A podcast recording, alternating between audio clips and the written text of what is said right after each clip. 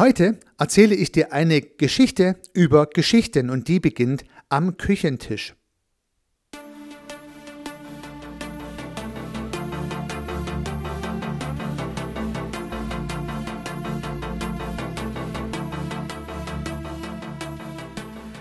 Meine Frau sitzt am Küchentisch und liest die Tageszeitung und sagt, Mensch, heute gibt es ja ein Zeitungsbier von dir denn ich war in einem Artikel erschienen. Und bei uns gibt es eine kleine Tradition, immer dann, wenn man im Zeitungsartikel erscheint, als Bild oder auch als Text, dann muss man ein Bier spendieren. Na, das mache ich natürlich gern. Der Artikel, den meine Frau entdeckt hat, war ein Beitrag der Fachhochschule Aalen. Der Rektor der Fachhochschule ehrte langjährige Lehrbeauftragte und einer davon bin ich. Über den Artikel habe ich dann tatsächlich erfahren, dass ich den Job schon seit über zehn Jahren mache. Das heißt, über 20 Semester begleite ich Studierende, weit über 1000 werden es gewesen sein, die meine Vorlesungen angehört haben. Und in diesen vielen Jahren, in diesen vielen Semestern, bei diesen vielen Menschen konnte ich was beobachten. Und zwar insbesondere in meiner Vorlesung IT Service Management. IT Service Management.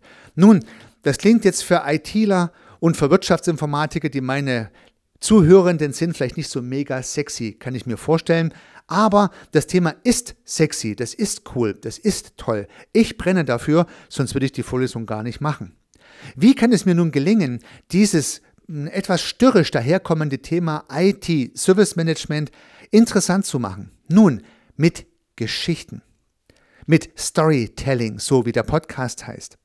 Wenn ich also die Notwendigkeit von IT-Service Management mit einer Geschichte erzähle oder mit vielen Geschichten erzähle, wenn ich darüber hinaus die Beispiele, wie man vorgehen kann im IT-Service Management mit Geschichten hinterlegen kann, wenn ich Beispielgeschichten erzählen kann aus den Unternehmen, ja dann habe ich die Aufmerksamkeit der Studierenden. Und tatsächlich habe ich das in über zehn Jahren genau beobachten können. Immer dann, wenn ich die blanke Theorie vermittelt habe, die gibt es natürlich auch, dann hatte ich gewisse Schwierigkeiten, die Aufmerksamkeit zu halten. Immer dann, wenn ich eine Geschichte erzählt habe, dann hatte ich die Aufmerksamkeit. Also habe ich mich bemüht, im Laufe der Jahre, möglichst viele der theoretischen Inhalte mit praktischen Geschichten zu verknüpfen. Wenn es mir perfekt gelingen würde, würde ich eine Geschichte nach der anderen erzählen und würde damit den Lehrinhalt der Vorlesung vermitteln nur mit Geschichten. Denn Geschichten sind wunderbar geeignet, im Gedächtnis der Zuhörenden zu bleiben und lassen sich besser merken, lassen sich, wenn es darauf ankommt, auch besser weitererzählen.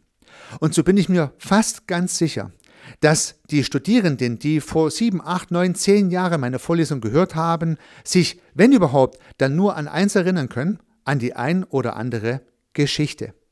Nun, was kannst du daraus mitnehmen? Versuche alles das, was du anderen erklären möchtest, dein Geschäftsmodell, deine Projektidee, dein Business, deine Vision, immer in eine Geschichte einzupacken. Mit Geschichten erreichst du die Menschen einfach viel besser. Dabei wünsche ich dir sehr viel Erfolg. Dein Heiko.